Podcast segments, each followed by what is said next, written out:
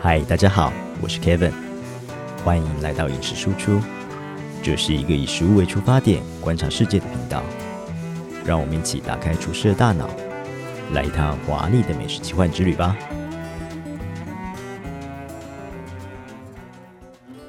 嗨，哎大家好，欢迎来到饮食输出，我是 Kevin。那这是一个以食物为观点来探索世界的频道。那我们今天邀请到一个特别来宾，因为我们第一次就是受访到女生， 这嘿嘿，哎 荣幸荣幸， 对，第一次有女生，其他我们以前几乎都男生。真的哦。那我是第一位，对你真是一第一位，我就是是创下历史记录，谢对对谢。对，反正我们也没有什么访 过人。对好，那你要不要自我介绍一下？好，大家好，我是九九，然后就继续下去介绍我自己在 干嘛。你 平不要常叫我很难接。平常一到五呢，就是一个很无聊的死上班族， 然后呢周末就很爱吃美哎食，所以这样给公司听到可以吗？啊，死上班族听起来还好吧？哦，那就是一个勤奋的上班族。对，这然后样上班都很认真，然后休闲之余就很爱吃美食，就会在呃 IG 上面分享，然后也有经营自己的呃 YouTube 频道，叫九九还有点饿。对，哦。那你所以你的频道在做什么？频道其实最一开始成立的初衷呢，就是想要介绍，其实我一开始其实想要挑战名厨的食谱，像什么 Golden Ramsay 啊，然后那个 Jamie Oliver 这一种，很好笑嘛。然后想说，哦，我就要来看看他们的成功率到底有多高，他 recipe 是不是乱给？就后来发现，嗯，很麻烦， 然后就放弃了，就没做了。应该只是有几集而已。呃应该不容易啊，我觉得应该对可能不太容易然。后因为我一个人很尴尬，所以我都会找朋友来一起上节目，就是哎、诶让他让那种完全平常没有在做菜的人来挑战来挑战看看这些食谱。后来发现真的呃录影加后置真的太麻烦，所以我就又后来又衍生到变开箱。开箱零食啊，嗯什么肉桂对卷、可颂这些，然后那系列还不错，但是又要再配合另外一个朋友的时间，所以很麻烦。哦，然后衍生到现在变成我是在做一些懒人的料理教哦学这样子，很简单的做菜。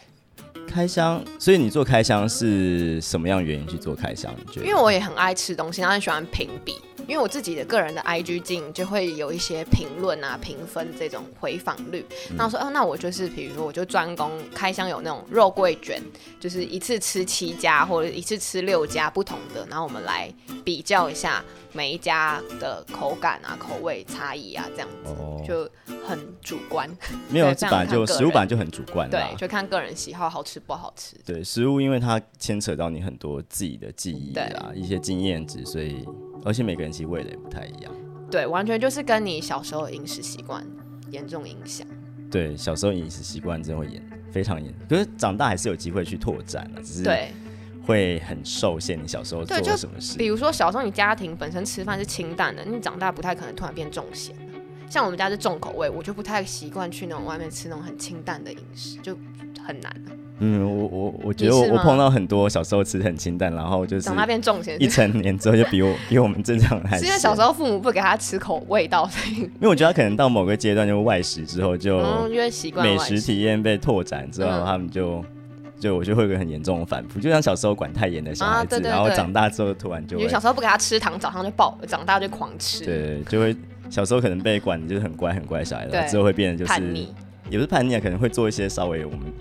一般人觉得比较疯狂所的以你就事不太情。管你小孩嘛， 我小怕孩。他突然对，我觉得不要反扑管你。太多，免得他们之后做什么超乎我意料的原来这事是情。教育指导，OK，对好他们已经觉得我已学起经很叛逆了啦，所以他们觉来得还好。哦对好，他们觉得这爸爸已经够 了，那什么都看过，觉得哎、差不 多，嗯也好啦，身对教啊，。因为他们常常都要跟朋友解释为什么他爸是长头发，哦，真的吗？为什么这要解释？因为小朋友会觉得，因为还是很多人觉得长头为什么男男生生为会什么长长头头？发，那他们怎么解释？你有听过吗？他们他们都通常都说不知道，或者说他不知道他说他爸爸喜欢，就是说他爸啊喜欢就喜欢长头发，对啊。没有对，什么那我给他需要们解释，我说因为我懒得剪，释，省钱啦。 哎，我真的觉得很没有，省我觉得省对我来说真的很省时间。你看男生一个礼就两两两个个礼礼拜拜就就要要剪剪一一次次啊，如果有推的话就很痛苦啊。那对我觉得我很懒得花两个礼拜就要花一个时间去剪剪头发，嗯然后待在那边，嗯，对，然后我又不是很想去那种百元快速剪发。哦，对，还对啊是要求品质。那我还觉得就剃平头算了，我自己撸一撸好了。然后后来就觉得啊，长留长头发也蛮方便，哦就绑一绑就好了，这样不用对特别啊整。理。而且其实绑长头发，我觉得那时候是，其实我是因为做餐厅之后才留长的。哦，反而是因为做餐厅对，我把它留长，我觉得绑起来其实比较不会掉。掉，嗯，反而是有这样子找。所以我们店里面就是平头跟长头发，长了对解其实是蛮有趣的。也是这样。寿司师傅也都是这样子嘛，就是嗯很很平头，帮对虽然他们都还是会戴帽子。对，所以再戴个帽子。对，其实可是我觉得帽子他们就是一个表现象专征业啊的对那一个专清洁的那个，嗯，对啊，就像白衣像服一样。也是合理，对啊没错，没想过其。实白衣服真的难洗，对啊，chef 怎一般应该不会穿到，为什么会反而是穿白衣服？因为太容易因为 chef 不用做事。哦。但我对，想到我以前我们的主 chef 有跟我们讲过，说为什么要白衣服，就是因为也要展现你的专业，就是你切任何东西都不可以溅到你的衣服，所呃以对你衣服越干净，代表你越专业，就对你对处理对东对西够对利落、够干净这对样，够我说干哎净合理。就他的专业性跟他的卫生条环境是很好。对对，因为我以前上完课就全身都是那种什么龙虾汁啊、 酱汁喷到啊 什么的，就很手忙脚因为乱。有些人很喜欢在。身上擦。对对对，有时候然后会我是还好，，我就觉得还蛮悲剧的，嗯，但是只是会正常擦有可些怕酱汁会喷到难免啊。一定是难免啦。嗯所以内场的其实现在已经很少真的西餐的人穿白色，纯白的、黑的也有啊，灰的那种。黑灰他们可能觉得好好管理一点。对，可是灰黑的有个问题是全黑，如果是纯黑的话，它会只有洗一洗会掉色，哦是哦，黑色会掉色，对，黑会色变会什掉么色浅，灰这样子吗？就会白变得白一个脏脏的黑。哦。好对，然后就有那种专门洗黑色衣服的洗衣精，哦，有这样子，哦，这我还真对，的是黑不色的，知然后它会道把颜色补回去。因嗯为它会有一个好那酷个哦纤维，它最最细的地方啊，嗯最就会有一个起，就是会有一点不在那个线里面的纤维，然后它就嗯很容易白掉。所以一般民众洗黑衣服也可以用那个洗衣精洗有，啊有啊有啊，哦有啊有我真的有啊有啊，我都是用很普通一般的洗衣精在洗。我也都是用一般的啦。嗯，好，这蛮有趣的，好。可是就学是起来有就有人拜托我去补那个颜色，嗯，对嗯对，的确是有差啦，的确嗯嗯补起来是有差。好，哎长我们知怎么识扯了，这么 远？对，没关系，我 podcast 频道本来就是这样子，就先聊吗？听对起来轻我松我。就是一个闲聊的频道，反正我们也没有在认真做。好那你还要继续问我什么问题？哎，对啊，你要不要介绍一下你现在的工作？我现在呃，平常勤奋上班族的工作内容呢，就是在一间那个料理杂志，就是专注在做台湾餐饮业杂志的嗯。编辑。对那本杂志，诶，这样公司可不可以让我公开 啊？我其实我也不知道哎、应该还好吧，就是料理台湾啦。对，他就专注在全他们没台有湾给我的，业啊配，没差。对全台湾的餐饮业界的整个动向。哦像我现在目前负责的专栏，就是在讲一些呃 fine dining 餐厅的侍酒师，就是在讲酒的这一块，酒的这一块，对对，专门在专访侍酒师，侍酒师。所以台湾，你觉得台湾现在侍酒师这一块有越来越越被活重络视。对，有有这几年开始，就是餐搭酒的文化有越来越被重视，然后我就哦希望说，终终于，对，终于，所以就是希望说，哎，可以让这些平常可能不是每一个人都那么熟悉的这个餐厅里的角色被注意到。哦，对，我觉得我们酒这餐搭酒这块可以另外录一集。可以，可以，可以，因为还蛮多消费者会想说，哦，我又不喝酒，我干嘛了解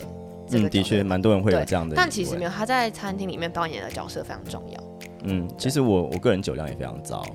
对，可是我还是会觉得会去试说，试看。就他推荐呢，或是他他一定有他的原因对啦，有一些对一定会有他的原因。那他有配侍酒师的话，我就会想说让他可推以试荐试，对，然后我就可能喝一口两口这样。对，因为它会让你整体用餐体验提升，会很不一样。会变得非常非常丰富。对，可以小酌一下。如果就算真的真的你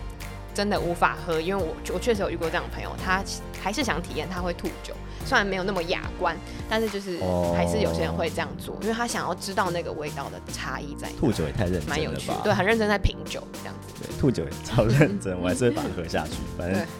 对，因为去喝酒哦，不过我其实我醉倒的量应该还还没有到那个，一口就倒这样， 没有我醉倒的量可能就是我我会醉倒的量应该还不会被酒测不过，这么夸张？我很你这么夸容张易我哦？很你说夸你是喝一瓶啤酒会倒的那一种哦我，没有一瓶啊，喝不到一喝瓶，不到一瓶，你真对啊！我觉得这样我很羡慕这种人，很省酒酒钱。可是我也没享受到那哦个，你也没享受到那个欢愉的过 程，很短暂，欢愉过程很短暂我。有点好，有点可怜了。好了，拍拍。啊对可以有女练生的，哎放女生在我们就不能开车。哦，对啊，你要负责是不啊 是？载载他们回家不嘛是。我说在这边讲话小心。哦，这样讲要小心。 对，啊我好们通常我们都会讲到别人。好，没关系，大家 我们可能走啊会别的觉得，路线，因这为样会我不习惯你的路线改变了吗？我应该还好啦，因为他们不过因为我我频道的那个受众几乎都是很大一个部分都是餐饮业者，厨师们对厨师们，哦，对那对，业界内的，那你也知道，就是内场的乐色，对，就乐色话很多，我知道，对曾经短暂待过，听那些厨厨师们就必须要有 就各种干干话，来让他们忘记自己现在有多对啊，惨确实啊，确实，上班那么躁郁，又高压，又那么热，对对，然后脾气再好，进去都会变一个人、欸对，真的真的真的就是感觉，哦，这是双重人格吗？ 怎么了？就平常就很好的人，然后进到里面真的会对，开始飙脏话啊，然后就是拿对拿菜就是踢那个菜 那个冰箱门什么的，踢 冰外箱，面摔那个冰箱门就很急嘛，就哦好好，好我会吓到，其实也还好。啊真的吗？不，我也是啊。我可是我觉得这是看个人要要怎么样子，嗯因为我我一开始做的时候，我也觉得我这个脾气蛮暴躁，可是后来就是慢慢慢嗯慢慢慢习惯。觉得还也不是说习惯，就是觉得自己要改善这个状态。嗯，对啊，尤其你是主厨的话，你的态度会影响下面的人。对对对，底下的人会、嗯会有很大的差异，而且我觉得其实有时候骂真的是没什么用，你就真的教不来你就拉走吧。嗯，对，对反而不用想着对，因你为改变他。像我就是我我很喜欢从零开始教，嗯，对我喜欢就是没什么基没什么基础的人，那我对我来说会稍微好教一点点。对，那当然就会碰到很多就是充满了满腔的热血，可是完全没有才能这件事情， 嗯完全无法被就是教化的吗？也不是说教他，这可能他真的不太适合这个工作。像我，我，我，我可以理解他们，我可以同理他，我就是属于这一型的人。那他如果在这边的话，影响到所有人对啊，工作确实情绪会的时扯候，后腿了，拖累速度嘛。那我们先暂停一下。好，其实做美食频道的人真的还蛮多的、啊对，对，台湾就是真的非常多。可是我觉得频道美美食频道台湾很大比例是，如果是繁体中文的话，蛮大比例是男生在做。你有这样觉得吗？哦，台湾呢、其实我很少关注别人在干嘛。真的 吗？那你怎么会想要做频道？嗯就是有趣。好其实最一开始的原因非常无聊，因为我上一份工作是葡萄酒嗯，是业务，对，然后那个业务你时间蛮弹性，然后我老板又非常鼓励我可以多一点呃经营自己的生活啊，自己经营的频道啊，我想说哦，那我就利用空白时间那些其他时间，我可以来经营的频道。那我又很我本身就很爱分享。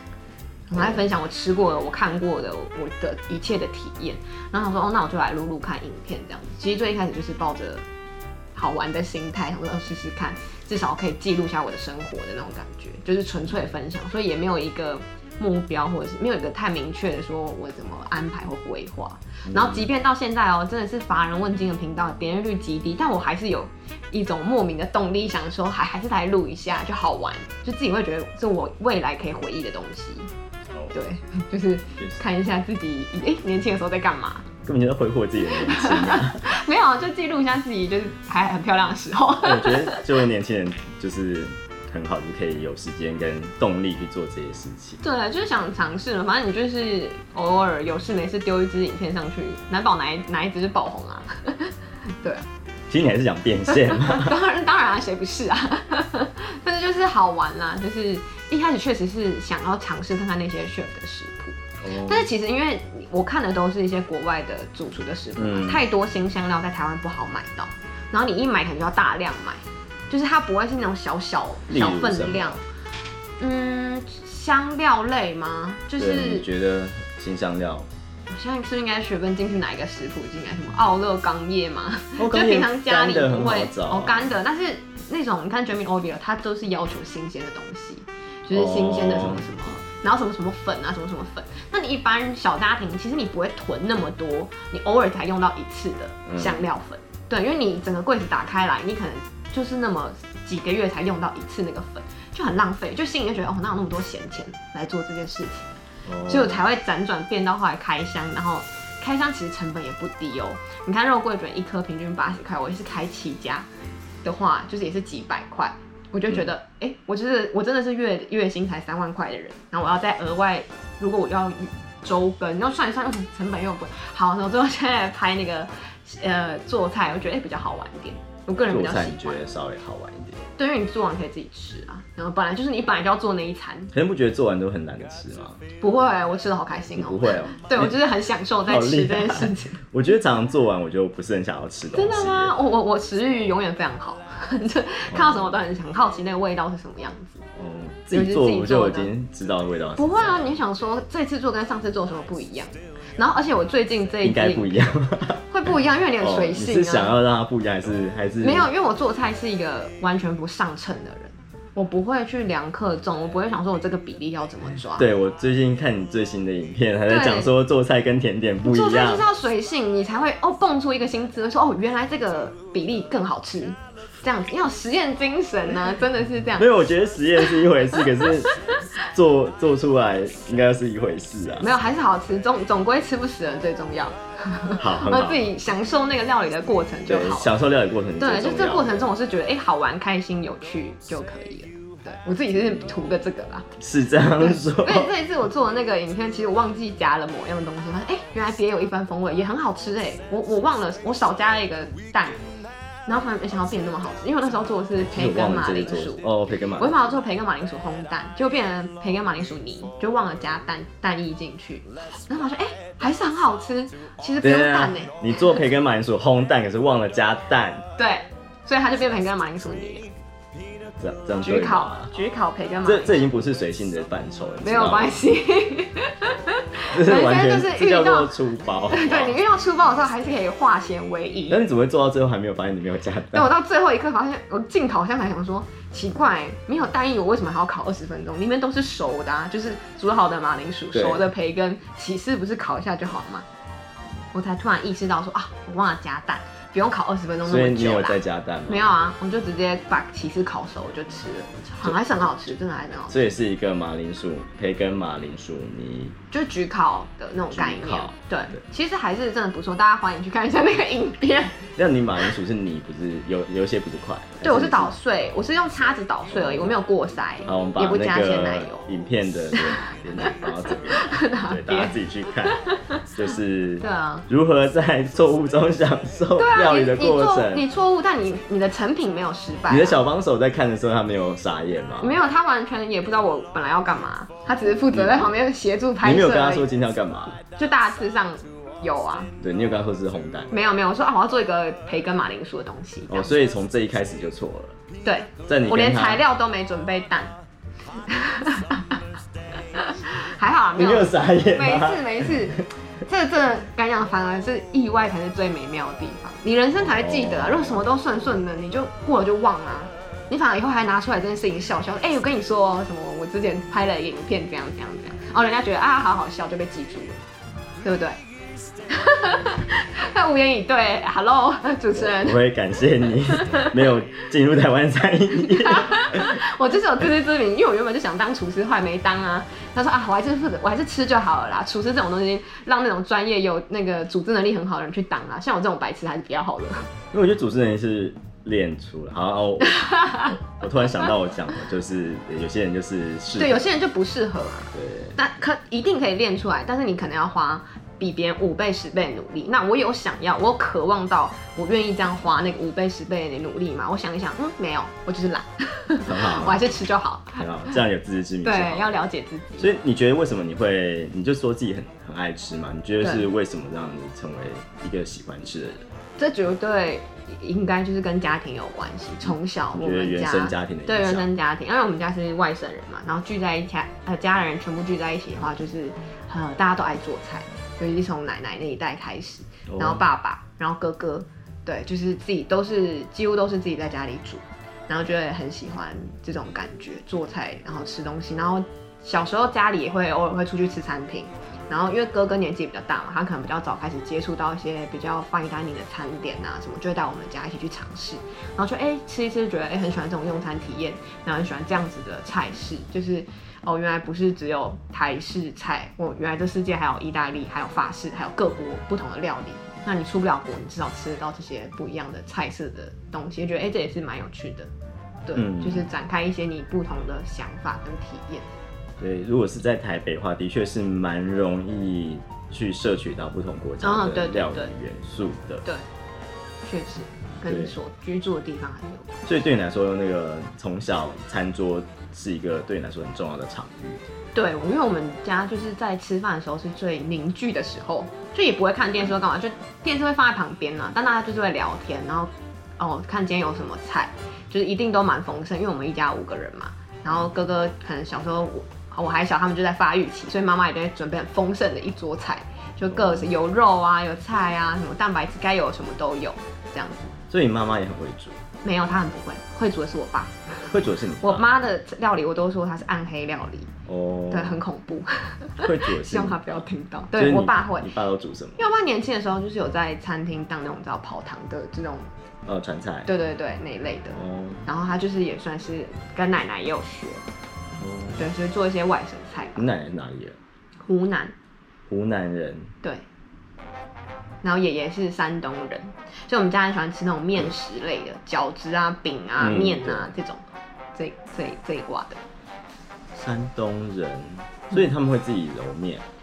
有到这个程度吗？诶小时候可能可能有啦，但我印象中是不记得的。但是饼会是自己烙、自己揉、自己揉，哦，对饼的饼确类是会现自己来嗯做，自己做的会味道差蛮多，对，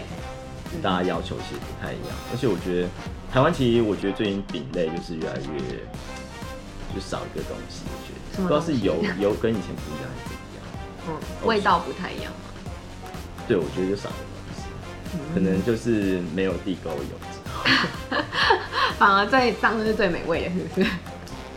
有一些中国人是这样跟我讲啦。对，嗯有一些我的中国朋友说，自从地沟油被禁的时候，就是菜里面就少一个味。就是只是你不习惯而已啦，不一定那个就是美味的感觉，会吗？只是你不习惯没有那个味道。因为地沟油它它是有重新被过滤跟，嗯就是它可能在过程中它被氢化，嗯就是多一个氢键，对，所以它可能它的呃芬芳物质会比较容易被释出，嗯，对，的确是有这个可能性，是哦，对，就是像中餐喜欢很高的温度去炒东西嘛，对那我们的油就会，它油里面的芬芳物质、芬芳烃就会被被炼，就是间解之后它就会跑出来，嗯，然后因为我们是用锅去炒，所以护气会让它回到那个菜里面，对，所以吃起来味道那个菜就会有那就个像锅气那种感觉。对，会有那个香气，就是高温把油就是制造一些致癌物质之后回去的味道， OK，对，那个味道在人类大脑辨识来都是好吃的。嗯，对，所以的确有可能是这个原因，因为它是不好的油，然后比较容易做有那种裂香气出来。对对对，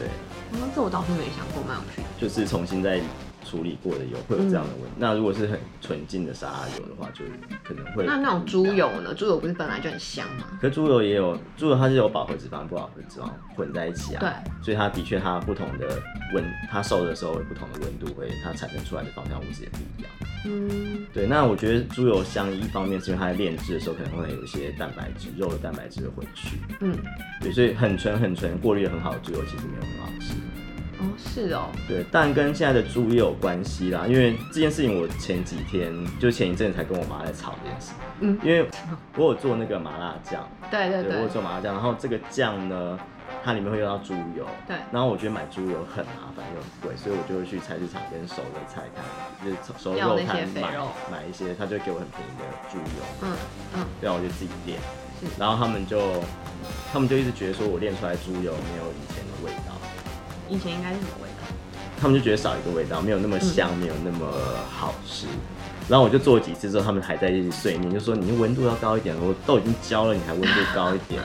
嗯对他们就一直一直觉得不对不对。后来我就觉得说，那到底是就问题真的就出在吵哪架，就是说，我就说没有，就怎样做，换你来做，就是开始吵架。对，然后后来我后来回头想想，我说不对，因为他们小时候是乡下养的猪，乡下的猪它是吃厨余，吃那些嗯嗯，草去吃谷物，它油脂结构本来就不一样。对它油脂里面能够储存的东西比较本来就不一样，而且现在的猪才养一百五十天，对然后可能黑猪的话到一到三快三百天，对，可是以前的猪都养非常非常久，因为长得慢嘛，嗯，所以它能够累积味道的时间点本来就跟现在的猪是不一样的。然后现在猪是吃饲料，因为现在台湾为了防治非洲猪瘟，你不能喂对厨余了。对对，那他们以前都吃厨余的啊，所以现在味道也是不一样啊。啊，然后对，确实耶然。后我就解释给他听，他们就终于就是承认不是我问题。哦，对这样啦，这样解释以后就很理解了啊。对，因为一只猪要养到一年半，它的味道绝对会跟一百三十天的、一百五十天的猪是完全味道不不一一样样的。这好有趣哦！你要不要录一集这个？这个，解释那个各种油、因为我就想把这些东西藏在里面，就好好懒 惰。我觉得我自己挖给啊我自己觉得看看油类的很好玩，因为像大部分外面的餐厅不都用沙拉油，可是不是说沙拉油其实对身体不好。我现在就超怕外食的，它、是基本哦嗯沙上拉可油以为什自么己对煮。身体不好？什么是什么不饱和脂肪酸比较高。高，对，然后身体对不好代谢，嗯，会容易粘在什么胃壁啊、肠壁里面这样子。应该是说它储存起来啦。嗯，对，然后没有，那应该是反式脂肪。因为它比较不天然嘛。不会啊，植物脂肪也很天然啊。以前的人类都只会摄取植物脂肪为主沙啊、拉油，因为我忘记是听你说应该是反营养师朋友说，反式脂的，应该说你只吃沙拉油是不 OK 的。对，因为它的应该是低密度胆固醇跟高密度胆固醇的问题。嗯因为猪油里面有高密度胆固醇，嗯，它可以去把你在你血管里面的那些不好的，呃，就是可能血脂太高的状况粘在血管壁上面的状况，它可以把它清除掉，它可以把它带走。那低密度胆固醇没有办法，嗯，对，应该讲的是这个。所以我觉得就是多吃啊，豆什豉么东西都吃啊，嗯都都有吃，不要只吃一种。就饮食的单一化的确比较危险，对啊，对吧？像其实现在越来越重视了啦，嗯，所以我觉得还好，就是你都吃。台湾现在的油现在管得很严，其实超严。哦，真的吗？台湾现在目前是现在管其得很严哦实重以前的那个肉摊啊，可能鸡肉摊就会卖鸡油，对，然后猪肉摊会卖猪肉一罐一罐的，现在不行，哦，为什么他们没因有为经过他们检验？没有油厂的那个认卫证，生检验那一种就是他没有送验，哦它的油没有没有办法被政府监管。 ，OK，对，所以以原前，来是所以我这样才会自己练啊，以前去买就有啦、嗯自己练对关比较麻烦。因为现在他们就是要被监管，嗯因为台湾曾经有出现过就大桶油这些问题嘛，嗯所以就是现在就监管很严。台湾其实食品法规很严，这样很好啊，只是确执实行的很烂。嗯，哎哎哎，你没觉有得执行，我觉得他们缺少资源去执行，嗯也不是说他们不好，就是他们可能缺少一些可。能法规都定出来，但是对，可是法规有时候我真的觉得可以再讨讨论，因为台湾食品法规跟安全法规其实都蛮严的，嗯像我们的餐厅的法规那些都还蛮可怕的。嗯，对，在很多国家来说看起来都很非常的神奇的可怕。很好啊，就是为民众着想，不是吗？的确，可是的确餐饮业就会被受限，像我们有那个几米巷之内是不能开餐厅的，因为怕消防车进不去，对啊，我觉得这很合理耶。很合理啊。可是你就是你就变成说大家开在大路上，然后店租就很贵，电哦，这个是对，店租就会少一贵，然后自由度就会很低，嗯就你连开个小酒馆都没有办法。嗯可是你去东京的话，比如说像新桥啊、银座那一带，就会有很多小小的店，对，在一些很奇妙的鬼地方。那他们都不考虑消防车进不进得去吗？我觉得他们应该是，我觉得他们没有管那么没有想到那么多吗？很可怕耶，我欸觉得可是，我觉得他们会想办法把，还是他们的措施比较好，有可能他们用防火对他们的建材街道他们是有防火建材要求归到的，哦，对是。可是他们又很爱占做木头装饰啊，所以我觉得是 好，就舆情可能不同。嗯，对，我觉得可能每个国家的状况不一样。对，可能确日实本就是的确他们用火比较用心嘛， 比较谨慎，我觉得他们厨房的确是比台湾的厨房稍微谨慎一些。嗯， 对，就是这是一个蛮有趣的事情。等一下今天是访你 的访我，对，一直被我反讲的问，时间已经我一直比你反多客为主，你哈哈。你的确比较适合做主持，我很不适合做对主啊持啊、， 我很喜欢，对我很喜欢问人家问题，很喜欢一直反问，一直问，我有无限多的问题。嗯这是好好事。对，和九九访谈的内容比我预期的还要丰富，所以我把它拆成了三集。接下来会有更多精彩的内容，千万不要错过哦！